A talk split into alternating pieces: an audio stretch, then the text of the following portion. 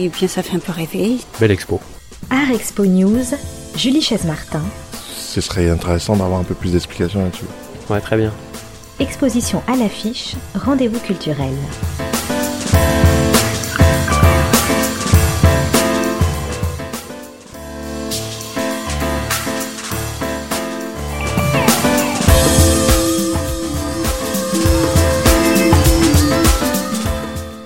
À Anvers, plusieurs musées se visitent comme des demeures privées que les collectionneurs du passé auraient laissées en l'état, garnies de chefs-d'œuvre, de tapisseries, de cuir, de cordoue, d'idoles d'ivoire et de trésors peints du XVe siècle au XIXe siècle. C'est le cas du musée Mayer van qui renferme l'exceptionnelle collection privée de Fritz Mayer van héritier d'une riche famille qui a fait fortune dans les épices et les produits pharmaceutiques. À la fin du XIXe siècle, sans femme ni enfant, vivant chez sa mère, il n'a qu'une passion, c'est l'art. Il se met à collectionner assidûment et avec goût, avec une préférence pour les artistes dits oubliés, et parmi eux les primitifs flamands, comme l'explique le conservateur du musée. En ce moment-là, il n'y a personne intéressé euh, sur Van Eyck, Van der Weyde et certainement euh, sur Bruegel.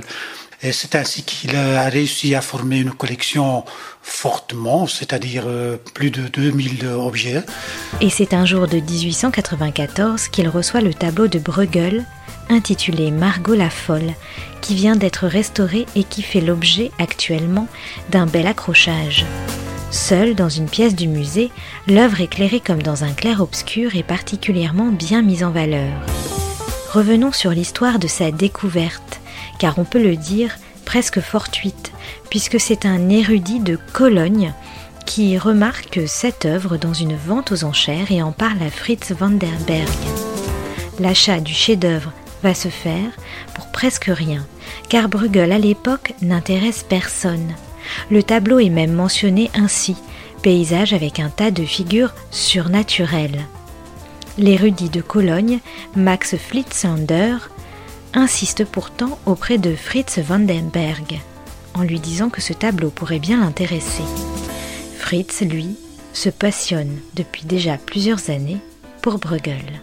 En effet, c'était euh, Friedlander qui a découvert dans un coin euh, un tableau qui figurait dans une euh, dans une auction, une, une vente. Et c'est ainsi que euh, Fritz a donné feu vert à Max Friedlander pour acheter ce tableau. Il a acheté ce tableau pour, euh, pour le moment, on peut dire euh, pour euh, une vingtaine d'euros. Donc c'était c'était pas beaucoup. euh, non non, c'était c'était on peut dire gratuit. Ce tableau dans la collection du musée depuis plus d'un siècle vient donc d'être restauré, ce qui a révélé plusieurs éléments sur son histoire et sa signification qui reste cependant mystérieuse. Si vous êtes confronté avec le tableau maintenant, euh, les couleurs sont plus claires et vous verrez euh, des dizaines de, de, de tout petits détails qui étaient en avant un peu euh, couvertes par le vernis et tout ça. Et maintenant, à cause de cette euh, restauration, tous les détails sont plus clairs, les couleurs sont plus claires. On peut, et ça c'est très choquant, euh, on peut découvrir la date exacte de création euh, de ce tableau parce que en avant, tous les spécialistes pensaient de 61, maintenant c'est 63 incontestablement. Et ça, c'est très, ça, c'est très intéressant. Un tableau dans le style de Bosch, foisonnant de scènes. Au centre, Margot la folle à la taille d'un géant. Mais qui est-elle réellement? C'est un peu un mystère, mais néanmoins, je, je trouve que très intéressant et quelqu'un qui a fait la comparaison, qui a fait la relation avec euh, les pièces de théâtre. Et en ce temps-là, en 61, 62, il y a une grande festival à Anvers, et ça c'est écrit. Il écrit d'une manière du, euh, du Margot la folle. Toujours un géant, une femme géant. C'est clair que Bruegel se trouvait dans, avec ses deux pieds dans, dans ce, dans ce milieu-là. Et peut-être il trouvait ça très intéressant pour euh, placer, pour euh, évoquer le géant euh, d'une manière euh, comme vous le voyez maintenant dans le, dans le tableau là. Donc peut-être plus clairement c'est plutôt la, la relation entre le théâtre et la manière que Bruegel a fait ce tableau-là. Margot la Folle est sans nul doute ce qu'on appelle une conversation piece, une œuvre devant laquelle on ne se lassera pas de discuter des heures et des heures.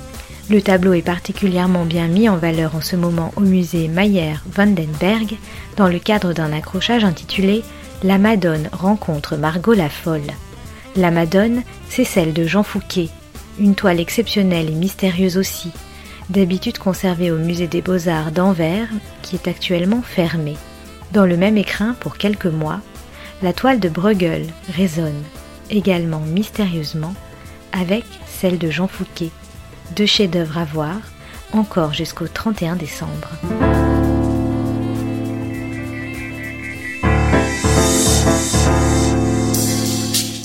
Et bien, ça fait un peu rêver. Belle expo. Art Expo News, Julie Chaise-Martin. Ce serait intéressant d'avoir un peu plus d'explications là-dessus. Ouais, très bien. Exposition à l'affiche, rendez-vous culturel.